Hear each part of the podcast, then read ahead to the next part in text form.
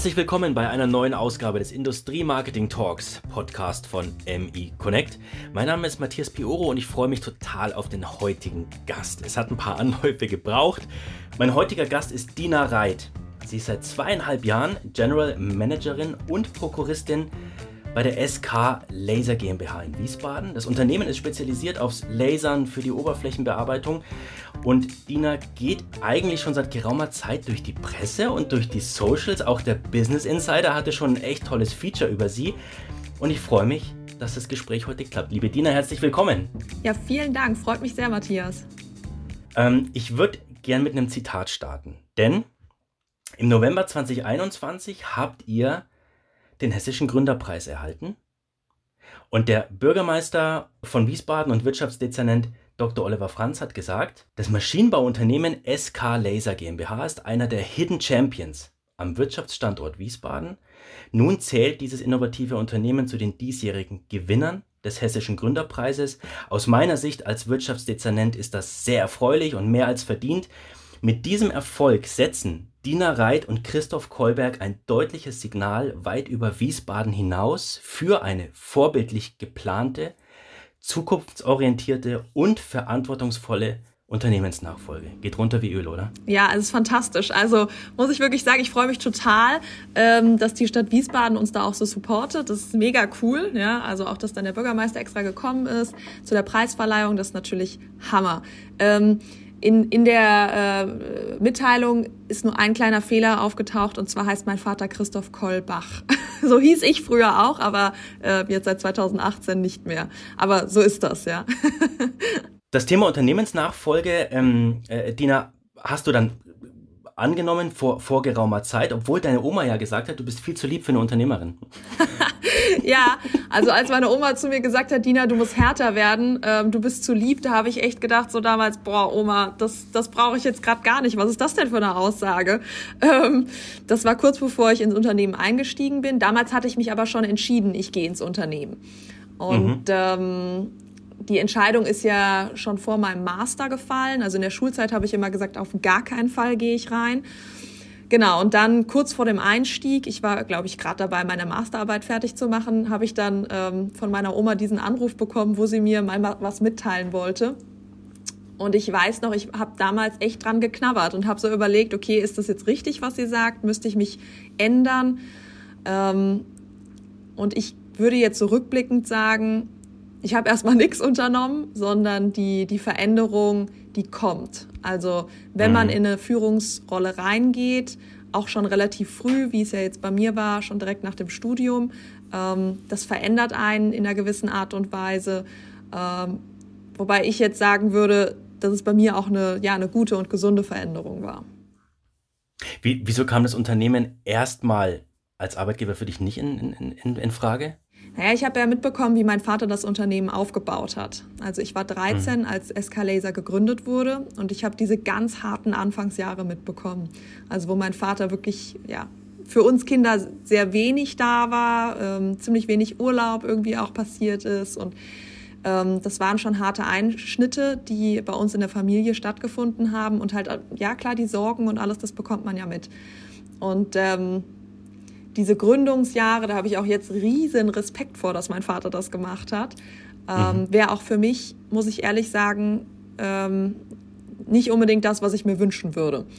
Und deswegen ist auch, also es ist einer der Gründe, warum ich in ein bestehendes Unternehmen reingehe. Ich finde, das ist ein, ein riesen, ähm, eine Riesenchance, die ich da habe. Mhm. Genau, und in der Schulzeit habe ich einfach gedacht, boah, das äh, scheint mir alles irre viel Arbeit zu sein, was mein Vater da macht. Und äh, Laser, damit konnte ich damals noch nicht so viel anfangen. Also habe ich damals gesagt, nee, ich mache was anderes. Was das war, wusste ich damals aber auch nicht wirklich. Mhm. Mit, ähm, mit welchen Ideen bist du denn in die, in die Nachfolge eingestiegen? Also der Prozess läuft ja jetzt noch oder der Vorgang läuft ja jetzt noch im äh, engen Schulterschluss mit deinem Vater. Du berichtest auch viel drüber äh, auf YouTube, auf, auf LinkedIn. Super sympathisch, auch echt unique, wie du das machst. Das muss man ja auch mal ausdrücklich sagen.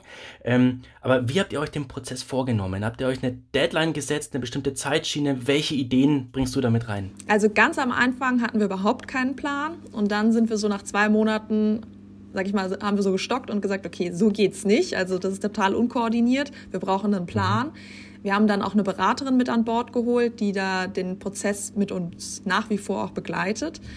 Mhm. Und ähm, haben damals, also das war 2019, eben einen Plan aufgestellt, einen Meilensteinplan, nachdem mein Vater 2025 aus dem Unternehmen ausscheidet. Also wir sind jetzt so mittendrin, ja. ja. Und ähm, da sind eben immer mehr Verantwortungen, die übergehen. Und ähm, da sind aber auch Sachen drin, also jetzt nicht nur Verantwortung und Dina lernt jetzt das, sondern zum Beispiel auch ähm, mit welchen Key-Lieferanten man sich nochmal äh, zusammensetzt und dass halt auch da die Übergabe ähm, gemacht wird. Also jetzt natürlich auch mit den, mit den Key-Kunden. Ähm, mhm. Welche Schritte werden im Unternehmen selber übernommen, aber auch mit wem, äh, wo muss ich vielleicht nochmal Wissen dazu gewinnen und mit wem muss ich mich vernetzen, um eben richtig dazustehen. Mhm. Warum liebst du den Maschinenbau? Ich finde, dass der Maschinenbau erstmal ein super spannender, spannendes Feld ist. Also es ist einfach mega cool, was im Maschinenbau passiert. Und dann gefallen mir auch die Leute im Maschinenbau. Also ich habe ja auch in andere Bereiche reingeschnuppert und ähm, finde, dass im Maschinenbau, klar, da wird auch mit harten Bandagen mit untergekämpft, aber da sind sehr nette, ehrliche Leute unterwegs und das gefällt mir. Mhm. Mhm. Und wie ist es als, als ähm, jetzt muss ich aufpassen, wie ich es formuliere, als Frau im Umfeld Maschinenbau, das ist jetzt nichts mehr absolut Exotisches, aber es ist immer noch doch irgendwo eine, eine ähm, äh, Männerdomäne. Was nimmst du damit? Ist dir schon das ein oder andere begegnet, wo du sagst, boah, wäre für, für einen Kerl vielleicht einfacher gewesen? Also es ist so, ich habe hauptsächlich mit Männern zu tun. Jetzt in meinem ähm, direkten Umfeld geht es. Da haben wir es hinbekommen, die Firma relativ 50-50 von den Geschlechtern her aufzustellen. Aber ähm, jetzt bei den Kunden ist das schon so, ich habe hauptsächlich mit Männern zu tun oder Lieferanten mhm. auch. Und die es gibt Situationen, in denen ich schon als Frau dann erstmal wie ein bunter Hund dastehe und auch ähm, mir Sachen passieren, die vielleicht einem Mann nicht so passieren würde. Ähm, mhm. Andererseits ist bei mir immer noch der Faktor dabei, ich bin auch sehr jung, also ich bin jetzt 29 ähm, und bin aber eben schon Entscheiderin in, in der Branche. Und das bedeutet, ich komme auch mit anderen Entscheidern zusammen. Und mhm. die sind meistens ja männlich und was älter als ich. Und ähm, das heißt, da, da ist noch eine zweite Ebene, sage ich mal, auch noch dabei. Ja. Ähm, aber bis jetzt muss ich sagen, ich habe eigentlich gute Erfahrungen gemacht. Ähm, also nach dem ersten, oh, okay, ich rede jetzt hier mit einer Frau darüber, äh, okay. Ähm, also nach der ersten so, so ein bisschen dem Erstaunen, ja, ähm, habe ich es eigentlich bis jetzt gut hinbekommen, die Leute zu überzeugen über Fachliches und Persönliches. Und ich denke, das ganze Thema Seniorität oder auch eine gewisse Routine, das kommt zwangsläufig mit den Jahren. Es ist immer nur die Frage, ob man dann auch einen guten Anfang einfach findet. Ne? Aber schön, schön, wenn es, wenn es klappt. Lass uns mal ganz kurz in das Thema Marketing einsteigen. Mhm. Äh, Dina, du bist ja unter anderem doch recht rege auf YouTube unterwegs. Mhm. Hast du da einen konkreten Plan, eine konkrete Erwartungshaltung dahinter oder ist es mehr so für dich ein Testfeld, um auch einfach diese Kanäle für SK mitzunutzen? Also bei SK Laser muss ich wirklich alle Credits an meinen Vater erstmal geben, weil mein Vater war derjenige, der YouTube für SK Laser entdeckt hat. Okay. Und das auch schon, als ich noch gar nicht im Unternehmen war. Aber wenn man mal bei unserem YouTube-Kanal nachschaut, dann sieht man, dass die ältesten Videos doch alle auch mit mir sind. Also das heißt, mhm. während meiner Schulzeit wurde ich dann immer schon so in die Firma beordert und Dina, wir wollen jetzt mal ein Video aufnehmen. Ähm, also das heißt, also diese Idee von meinem Vater, zum Beispiel Maschinen auf YouTube zu zeigen, die kam schon sehr früh und das haben wir beibehalten. Jetzt zeigen wir auch andere Dinge als jetzt nur die Maschinen, sondern auch mal so Tipps und Tricks oder vielleicht andere Einblicke zum Messen oder sowas.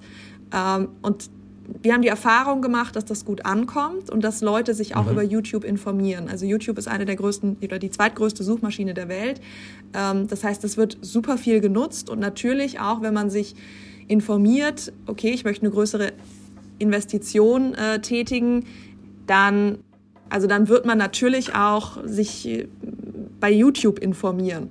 Und deswegen mhm. war das einfach ja ein guter Schachzug und wir sind da nach wie vor dran und wir merken auch, Kunden kommen zu uns und die haben schon unsere YouTube-Videos gesehen. Gibt es denn neben YouTube noch andere so Socials, die dir, die dir wichtig sind oder auch ein persönliches Ranking, das du hast mit Insta und LinkedIn und so weiter. Was kannst mhm. du uns da sagen? Also für uns ist die Top-Plattform LinkedIn. Ähm, mhm. Bei LinkedIn haben wir, sag ich mal, verstärkt mh, mm, ab 2020 angefangen. Ich weiß noch, ich habe ganz am Anfang, als ich in die Firma reingekommen bin, mal ein Foto gepostet mit meinem Vater und mir und habe so gesagt, hier, also das war 2019, ich steige jetzt in die Firma ein. Und da haben für meine damaligen Verhältnisse wirklich viele Leute darauf reagiert und ich war so, wow, okay, krass, mhm. interessant. Und ähm, dann habe ich 2020 angefangen, da regelmäßig Content zu teilen. Das ist ganz gut gelaufen. Und letztes Jahr, 2021, ist dann, ähm, hatte ich einen Post, der ja viral gegangen ist in einer gewissen Art und Weise, wo ich auch über die Nachfolge berichtet habe. Und ähm, dann haben wir das eigentlich so ein bisschen für uns entdeckt. Ja, also mhm. sowohl jetzt, dass wir die Nachfolge da echt positionieren, ähm, aber eben auch einfach die Laserthemen. Ja, also ich äh, berichte dann so ein bisschen, mache dann so Laserexperimente und äh, was man so machen kann mit dem Laser, ob das Lebensmittel sind, die wir dann lasern oder eben Metall und Kunststoff und Holz. Und ähm, für uns ist das ein, ein echt guter Kanal, weil man da sehr gut in den Austausch gehen kann. Also es ist mhm. eben ein soziales Netzwerk. Und da hat man die Möglichkeit, ähm, wirklich in der Community auch äh, immer wieder die Fragen zu beantworten und viel eben dieses Antworten, äh, also Fragen kommen, Antworten, diese Reaktion darauf, das ist echt super. Ähm, YouTube ist für uns, denke ich, das zweitwichtigste Medium, ähm, wenn es jetzt so um Social Media geht. Erstmal, weil wir da schon seit relativ langer Zeit auch ähm, mitarbeiten und weil uns das auch im Verkaufsprozess hilft. Also mhm. zum Beispiel, wenn jetzt jemand sagt, hier, ich suche so und so eine Maschine und unsere Lasermaschinen werden ja kundenspezifisch angefertigt, dann kann ich zum Beispiel einen, einen YouTube-Link einfach mitschicken und sagen, guck mal, interessiert dich das? Meinst du sowas in die Richtung? Und so ein Bild sagt halt doch einfach immer noch mehr als Worte. Ähm, mhm. Das heißt, das ist super gut zum Erklären, der YouTube-Bereich. Dann sind wir auch auf Instagram tätig. Das ist aber für uns jetzt nicht so, ähm, so ein, ich sag mal, Top-Kanal, äh, wo wir besonders viel Arbeit reinstecken. Und ähm, Facebook haben wir auch mal gemacht, aber das ist für uns auch quasi verschwindend gering von der, vom Interesse. Ja. Mhm. Also da machen wir, da sind wir auch nicht mehr aktiv. Ich glaube, es macht, macht ja auch Sinn, sich da ein bisschen zu fokussieren, ne? weil es bringt ja auch alles Arbeit mit sich, muss moderiert ja. werden. Aber ich meine, es war LinkedIn, Dina, da hast du doch auch aufgerufen, dir Exponate zu schicken, die du dann auch wirklich mit einer bestimmten Aufgabe per Kamera aufgenommen laserst extra, ne? Genau. Wie, wie lief die Aktion? Das lief auch ziemlich cool. Also ich habe ähm, so viele Sachen geschickt bekommen, dass ich da zwei Videos drauf, äh, draus gemacht habe. Und ja, das ist einfach total klasse, wenn man halt mhm. zum Beispiel schon länger mit jemandem dann im Austausch steht über ähm, einfach über das Netzwerk und man schreibt sich immer mal wieder und dann schickt dir so jemand halt einen Bohrer zu, den er täglich äh, produziert, ja und dann kannst du den belasern und der freut sich total, seinen Bohrer zu sehen. Also es ist einfach cool. Das hat mir ja. super gut gefallen. Ähm, und ich denke, das war auch ein, ein guter guter Fall von Community Engagement, weil das natürlich ähm, die Leute erstmal dazu aufgefordert hat, hey, wenn du Bock hast, ähm, schick mir das zu. Und auch für die Leute war das eine gewisse Werbung. Das haben mhm. ja auch einige gesehen dann wieder. Und naja, das macht, so finde ich, macht Social Media Spaß, wenn halt wirklich dieser Austausch da vorhanden ist und man nicht immer nur sendet, sendet, sendet, sondern eben auch empfängt. Das ist cool. Absolut, ja. Ihr seid ja in einem relativ speziellen Umfeld unterwegs. Wie erreicht ihr denn da als SK Laser so die notwendige Kundenbindung für euer Geschäft? Hm. Ja, also die, vielleicht noch mal kurz ein bisschen was zu unserem Geschäftsmodell. So ein Laser hält ziemlich lang. Das mhm. bedeutet, ähm, es kann gut sein, dass ein Kunde einmal kauft und dann erst in 20 Jahren wieder Bedarf hat für einen neuen Laser. Wir haben natürlich auch Kunden, die haben zum Beispiel mehrere Standorte und die brauchen dann an jedem Standort einen Laser. Das gibt's auch. Aber wir haben wirklich sehr, sehr viele Einmalkunden. Das bedeutet auch, wir sind viel auf Neukundensuche. Das ist mhm. ähm, äh, ein Grund, warum mein Vater zum Beispiel extrem viel auf Messen unterwegs war, früher. Und wenn wir da also von Kundenbindung sprechen, dann ist das bei uns, wie gesagt, die eben jetzt nicht so besonders viele ähm, Mehrfach- äh, oder Dauerkunden haben, ja, dann läuft das am meisten eigentlich über den Service und mhm. ähm, die Qualität der Maschinen. Ja. Also bei unseren Kunden ist es schon oft so, dass die immer wieder neue Anforderungen haben bei ihren Maschinen und dass wir da eben dann schnell sind, reagieren können, erklären können, was könnte man machen oder muss man vielleicht was nachrüsten. Das ist das, wo wir die meiste Kundenbindung mit erzielen. Also über Social Media läuft es bei uns nicht so sehr. Mhm. Das heißt, wenn ihr so ein hohes Maß an Einmalkunden habt, klar, dann wird für euch auch das ganze Thema Leads wahnsinnig interessant sein. Das sind so, so Themen, die uns als Publisher halt wirklich tagtäglich treffen. Ähm, kannst du das A nachvollziehen oder wie denkst du zu dem Thema Leads? Also bei den Leads ist es so, ich kann mich noch an unsere Messezeiten ähm, erinnern, wo ich auch, ich war ja auch immer sehr viel auf Messen dabei, keine Ahnung, Hannover Messe oder AMB oder sowas. Mhm. Und dann war es natürlich immer super wichtig, wie viele Leads haben wir heute gemacht. Ja? Ich weiß aber sehr genau, dass es eben hochqualifizierte Leads gibt, und das waren dann Messen, wo du vielleicht ähm, also um einiges weniger Leads nach Hause gebracht hast, ähm, als bei anderen Messen, wo die Leads aber um einiges weniger qualifiziert waren. Mhm. Und damals waren diese Zahlen, wie viele Leads kommen rein, sehr, sehr wichtig.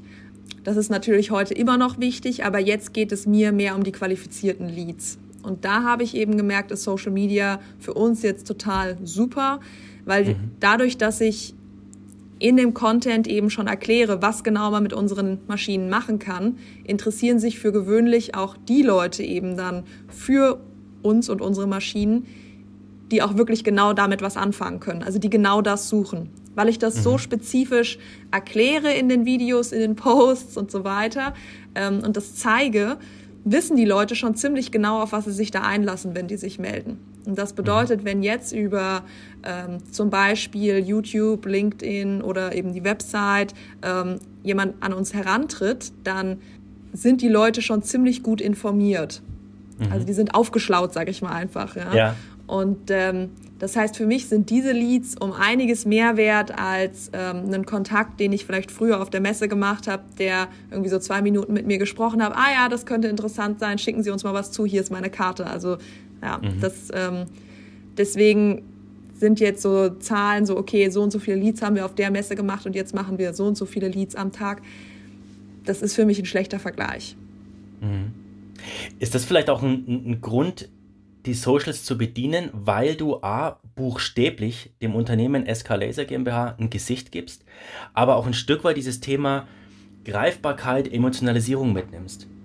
Also, dass wir auf ähm, zum Beispiel LinkedIn jetzt so aktiv sind, das hat ganz viele Gründe. Da liegt, also ein Grund ist natürlich, dass wir darüber Leads gewinnen und mhm. ähm, das ist auch super interessant für uns. Ähm, das andere ist das, was du sagst, ich werde immer mehr das Gesicht von SK Laser. Ja, also als ich reingekommen bin, kannten alle meinen Vater und die wenigsten kannten mich. Und das ist natürlich nicht gut, ja. Wenn man das Unternehmen übernehmen will, dann muss man eben zu dem Gesicht der Firma werden. Und mhm. also das ist quasi erstmal so mein Weg und das ist super darüber. Ähm, dann ist es so, dass wir darüber auch wirklich interessante und gute Bewerbungen generieren können. Das ist für uns auch ganz wichtig.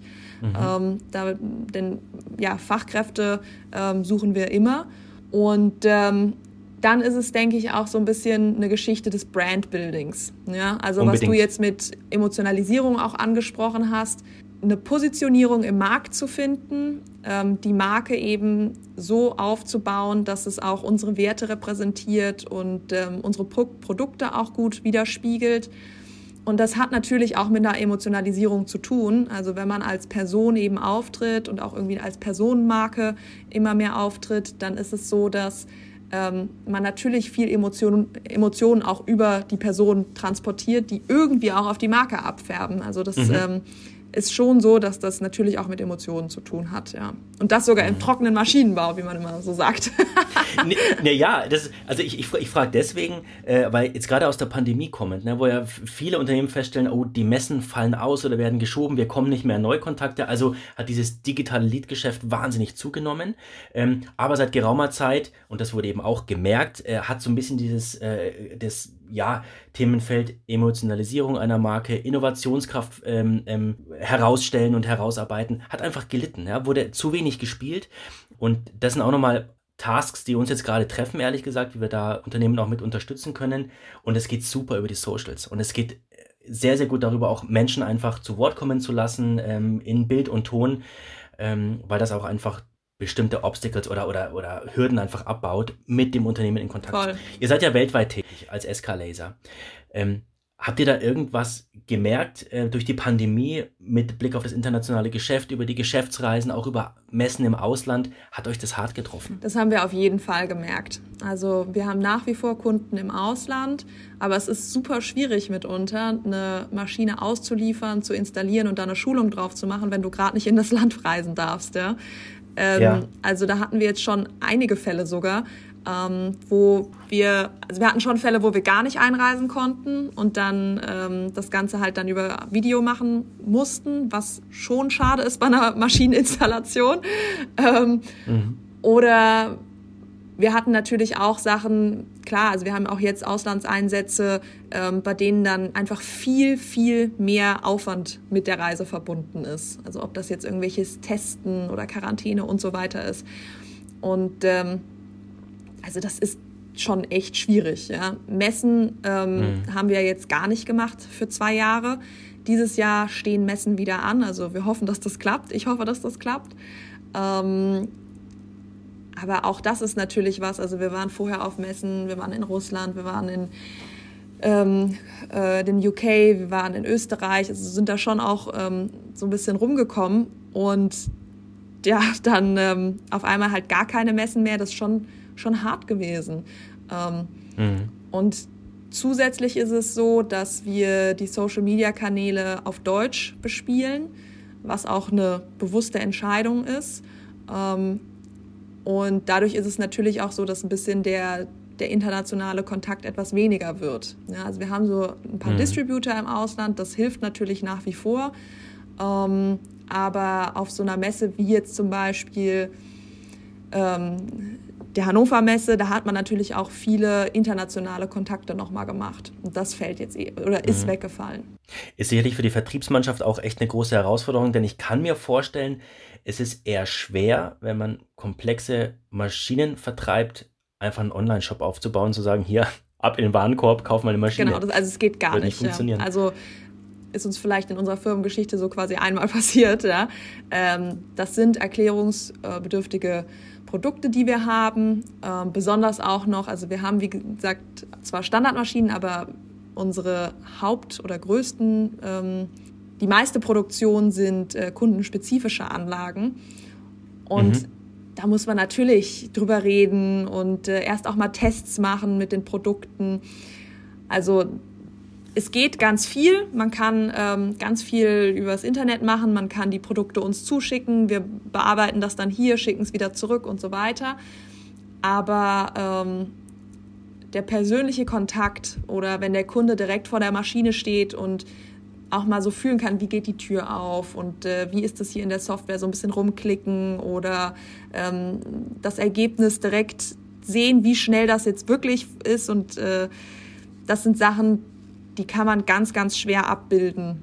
Ähm, dieser Eindruck auch, wenn man in der Firma ist und dann so ein bisschen für deren äh, Geschäft nochmal einen, ja, ein Gefühl bekommt, das ist derzeit einfach nicht mhm. möglich und das oder ganz oft nicht möglich und das ist schade. Mhm. Du hast vorhin erwähnt, dass ihr unter anderem auch einfach Bewerbungen bekommt aufgrund eurer Tätigkeiten im, im, im Social-Umfeld. Das ist natürlich wahnsinnig wichtig, ne? dass, dass man da neue Leute reinbekommt. Da ist es aber auch wichtig, eine, wie soll ich sagen, zeitgemäße, interessante, innovative, spannende Kultur im Unternehmen zu haben. Wie würdest du die Kultur von SK Laser beschreiben? Also ich würde behaupten, wir haben typisch vielleicht auch für ein Familienunternehmen ähm, eine sehr flache Hierarchie mit ähm, ziemlich, ja, einem ziemlich entspannten Austausch untereinander. Also ich weiß auch, dass ähm, mhm. jetzt zum Beispiel gerade hat eine, eine Auszubildende bei uns angefangen, die vorher ein Praktikum gemacht hatte. Und natürlich haben wir sie dann auch gefragt, hier, warum fängst du bei uns an? Und dann meinte sie so, ja, ich habe mich einfach so wohl gefühlt hier bei euch. Und ähm, das ist natürlich ganz wichtig. Ähm, es ist auch so, mein Vater und ich, also es ist ja auch Familie, die hier arbeitet. Meine Mutter ist auch zweimal die Woche da. das heißt, es ist eine familiäre Atmosphäre. Trotzdem ist es natürlich hier Arbeit. Also ich möchte jetzt äh, nicht sagen, dass das hier alles Kuschelkurs ist. Ähm, es müssen auch Dinge erledigt werden. Aber trotzdem ist eben der Umgang, wie geht man miteinander um, duzt man sich, sieht man sich. Das sind lauter Fragen, die hier eben auf eine Art und Weise geklärt sind, wie ich finde, die sehr angenehm ist. Und mhm. das ist, denke ich, auch was, womit man Mitarbeiter überzeugen kann. Weil mhm. wir verbringen alle so viel Arbeit, äh, Zeit auf der Arbeit, da möchte man sich auch wohlfühlen. Richtig, ja. Ja, und vor allem auch das, das Erlebnis haben, gemeinsam einfach ähm, bei, zu einem Erfolg beizutragen. Ja, total. Ich glaube, das ist ja. extrem wichtig. Ja, ne? absolut. Ja.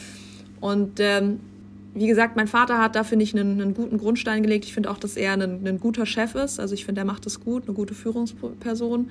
Ähm, aber klar, ich bin jetzt auch kein Klon von ihm. Also es gibt schon Sachen, die ich auch ein bisschen anders mache. Also so ein ganz plakatives Beispiel. Als ich in die Firma gekommen bin, ähm, habe ich erstmal allen gesagt, sie können mich duzen. Ähm, mein Vater sieht's alle. Ja, untereinander duzen mhm. sich sonst alle. Und dann habe ich gesagt, hier, ihr könnt mich auch duzen. Und das, ähm, ja, ich denke, das ist dann schon auch so ein, so ein klassisches Beispiel, so was auch unterschiedliche Generationen eben ausmacht.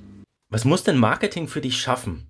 Damit du es gut findest, damit du sagst, das ist jetzt eine gelungene Marketingaktion gewesen?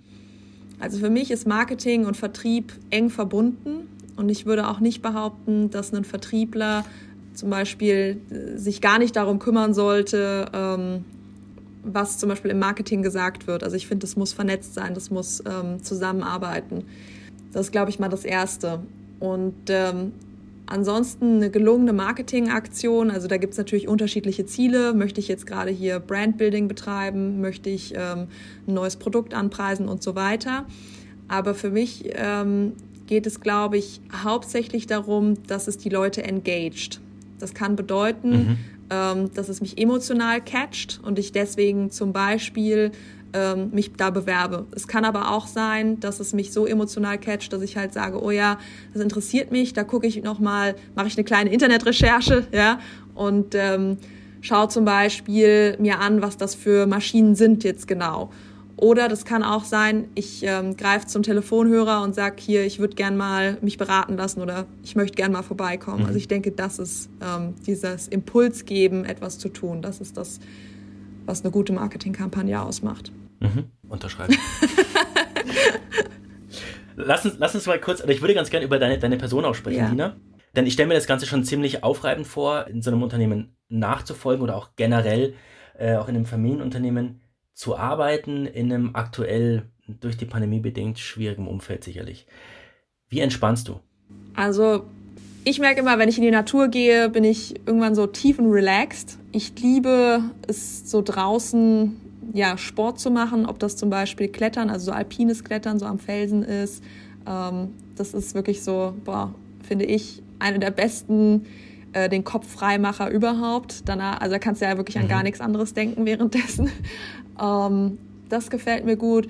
Ja, und ansonsten bin ich auch so jemand, der wirklich ähm, sich einfach so ein bisschen Zeit für sich nimmt. Ja, ob das jetzt ist, ähm, keine Ahnung, äh, zum Beispiel einen Podcast hören, ja, oder ähm, mhm. so ein bisschen spa-mäßig unterwegs sein. Das, das mache ich schon sehr, sehr gerne. Mhm. Gibt es denn auf der Arbeit ein bestimmtes Umfeld, das du unbedingt brauchst, äh, um auch voll arbeitsfähig zu sein? Oder gibt es totale Abturner für dich, die gar nicht äh, im Büro passieren dürfen? Mhm. Ähm, also welches Umfeld brauchst du, um einfach auf 100 Prozent laufen ja, zu können? Ja, also was für mich gar nicht geht, ist, wenn so, ich sag mal, so schlechte Stimmung, so ein toxisches Verhältnis ist, wenn irgendwie, ähm, also ich weiß noch, ich habe mal, ich war mal in einem Arbeitsumfeld, in dem ich ähm, mich überhaupt nicht getraut habe, irgendwas zu sagen oder wo ich weiß, dass andere total niedergemacht wurden. Das finde ich furchtbar, das geht gar nicht. Mhm. Ähm, wo so extrem große Hierarchieunterschiede sind und deswegen äh, traut man sich nicht, zum Beispiel dem Chef was zu sagen. Also das geht nicht. Ähm, dann finde ich, ist es gut, wenn, ich sag mal, es muss was zu tun sein, aber es darf auch nichts nicht, nix zu tun sein. Also es muss so eine gute Kombination sein. Ich bin schon jemand, der so ein Leistungsmensch ist und ich brauche auch einen gewissen Ansporn.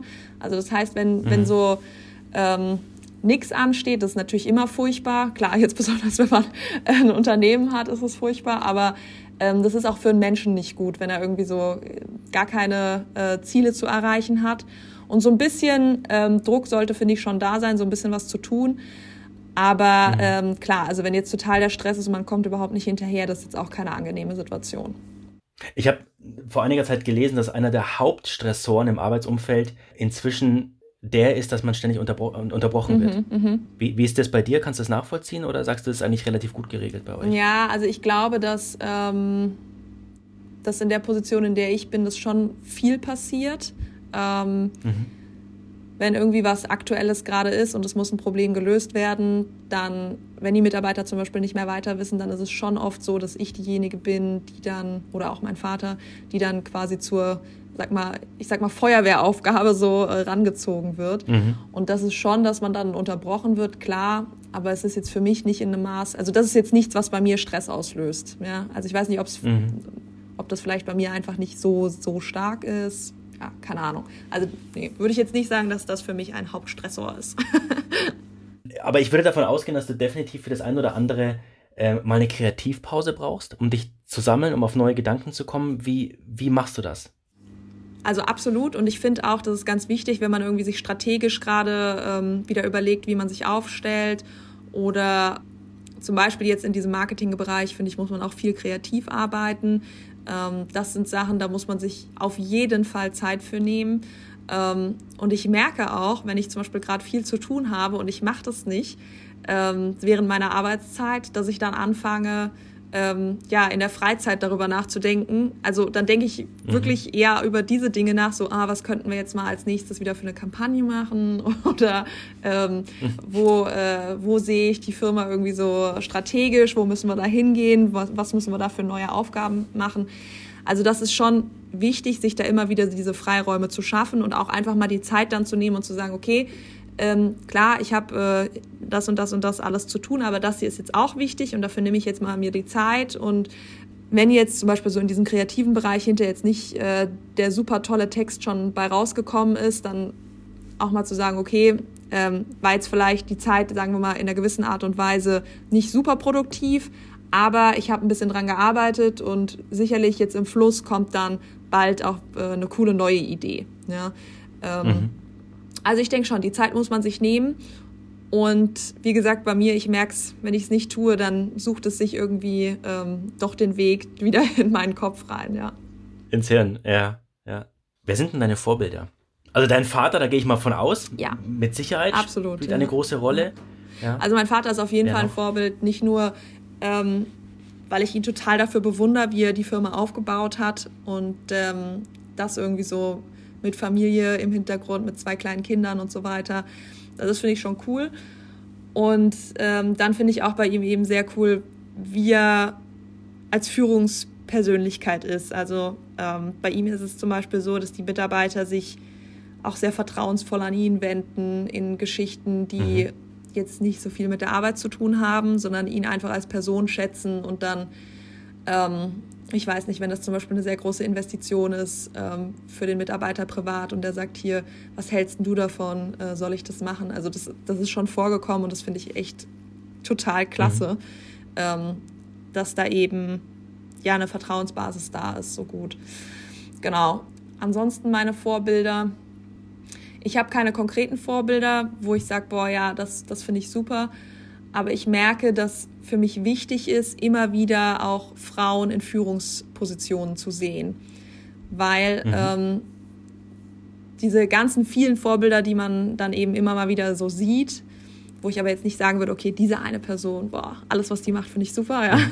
Aber immer wieder diese Vorbilder zu haben und zu sehen, okay, die schafft es auch, die macht das, ähm, war für mich besonders in so dieser, dieser Studienzeit super, super wichtig, weil ich weiß noch, dass ich damals ähm, schon das Gefühl hatte, boah, es sind eigentlich alles nur Männer, die diese Positionen äh, belegen. Wie machen die Frauen das? Oder gibt es überhaupt Frauen, die das machen? Und kann ich das überhaupt mhm. schaffen? Also wenn keine einzige Frau das macht, kann ich das dann überhaupt schaffen? Ne? und ähm, da ist es, finde ich, ganz wichtig eben zu sehen, okay, es gibt auch andere, die das schaffen, das ist ganz normal und ähm, man kann da währenddessen auch eine Familie haben und so weiter. Da muss man sich jetzt hier nicht äh, total das Drama in seinem Kopf zusammenspielen. Ähm, ja, dieses Normalisieren, was, was, äh, was das macht, wenn man immer mhm. wieder Vorbilder hat, die ähm, ähnliche Dinge machen, die man später vielleicht auch mal machen möchte. Was ist dir denn im, im, im Umgang ähm, mit den Mitarbeitenden wichtig? Stichwort dein eigener Führungsstil? Mhm. Ähm, welch, welche Werte sind da für dich besonders wichtig? Also ich habe schon jetzt verstanden, ähm, du legst Wert auf eine Dudes-Kultur, hast da auch keine Berührungsängste. Mhm. Das ist auch einfach modern. Ja. Was darüber hinaus ist noch wichtig? Also mir ist es wichtig, dass, ähm, also was ich jetzt vorhin angesprochen hatte, dass mein Vater diese, diese Vertrauensbasis zu den Mitarbeitern hat, ähm, wo er eben mhm. dann auch mal ja bei privaten Geschichten mit involviert wird und gefragt wird, hier, ähm, was hältst du davon? Ähm, das ist mir schon sehr, sehr wichtig, dass ich das auch hinbekomme mit den Mitarbeitern, diese Vertrauensbasis. Es ist aber natürlich trotzdem so, dass man in der Führung trotzdem und zusätzlich, sage ich mal, die, die Interessen des Unternehmens im Blick haben muss. Ja? Und manchmal ist das gar nicht so einfach. Mhm. Ähm, und das bedeutet manchmal auch, dass man eben als Führungsperson sich ein bisschen ja, zurückziehen muss und mal so ein bisschen die Gedanken sacken lassen muss. Ähm, und das ist mir schon auch wichtig, dass ich eben diese Freiheit habe, die ganze Geschichte auch nochmal von außen zu sehen. Ähm, mhm. Also einerseits will ich und brauche ich den, den engen Kontakt eben. Das sind ja auch meine Kollegen, mit denen ich tagtäglich zusammenarbeite. Aber ähm, trotzdem braucht es auch immer wieder, denke ich, den Abstand als Führungskraft und ähm, das in sich gehen und das Analysieren, auf die Zahlen gucken und so weiter. Musstest du eigentlich schon mal im Sinne des Unternehmens unbequem werden? Ja, klar. Also ich glaube, wenn ich das innerhalb von zweieinhalb Jahren nicht hätte sein müssen, dann ähm, ja, ja, also man sagt immer, das ist kein Ponyhof hier, ja. Also ist so, natürlich. Ähm, das gehört dazu. Ähm, es ist natürlich jetzt aber auch die Frage, was bedeutet denn jetzt unbequem? Ja, ist jetzt unbequem schon, dass ich mit einem Mitarbeiter ein Feedbackgespräch habe, wo ich was ansprechen muss, was jetzt vielleicht was ist, was man einer anderen Person im normalen Gespräch, äh, die da nicht kritisieren würde, aber in dem Fall muss man es jetzt halt. Oder ist mhm. das jetzt schon, keine Ahnung, die Rieseneskalationsstufe des ähm, keine Ahnung, jemanden entlassen müssen. Ja, also da gibt's ja auch wirklich viele Abstufungen. Ja. Und es ist so ein bisschen, finde ich, dieses ähm, die eigene Comfortzone immer wieder verlassen und dadurch die Comfortzone immer ein bisschen größer zu machen. Ne? Also ich weiß noch ganz am Anfang, da war das natürlich ein Riesendrama. Hätte ich jetzt, äh, wenn ich mit einem Mitarbeiter sprechen musste und dem sagen musste, du, das und das, was du machst, das geht nicht, das Verhalten ähm, können wir hier äh, in der Firma, das stört andere oder sowas in die Richtung. Und ähm, jetzt ist das normal. Ja, das ist halt so. Das gehört halt jetzt zum Job. Ja. und ähm, ja, aber natürlich, auch das ist eine Geschichte, da muss man erstmal sich dran tasten und das ist am Anfang auch ziemlich unangenehm. Mhm. Gab es denn im Zuge der Nachfolge, jetzt mal Hand aufs Herz, ähm, Reaktionen in der Belegschaft, die du mitbekommen hast, wo es dann eher so hieß, ach nee, jetzt kommt da die Tochter mit rein, was soll denn das jetzt werden? Nee, hatte ich gar nicht. Ähm, die, also ich weiß noch, die, die, allerersten zwei Wochen, die ich im Unternehmen war, war mein Vater nicht da, der war nämlich im mhm. Urlaub. Dann habe ich alle zusammengetrommelt und habe allen gesagt, so, also ich bin jetzt äh, drin und ich werde die Firma übernehmen. Äh, für euch ändert sich erstmal noch nicht so viel, ähm, weil mein Vater eben nach wie vor dabei mhm. ist. Und ähm, dann was wirklich, wirklich gut war, ist, dass ich mit allen Mitarbeitern zusammengearbeitet habe. Also da habe ich mir sehr, sehr viel Zeit auch für genommen. Ähm, und dadurch habe ich jeden Mitarbeiter gut kennengelernt und habe eben auch vermittelt, dass, also ich meine, ich habe ja jetzt zum Beispiel gar keine Ahnung davon, wie man eine SPS programmiert. Mhm. Ja. Ähm, also da, da gibt es Fachleute und an die wende ich mich und denen vertraue ich.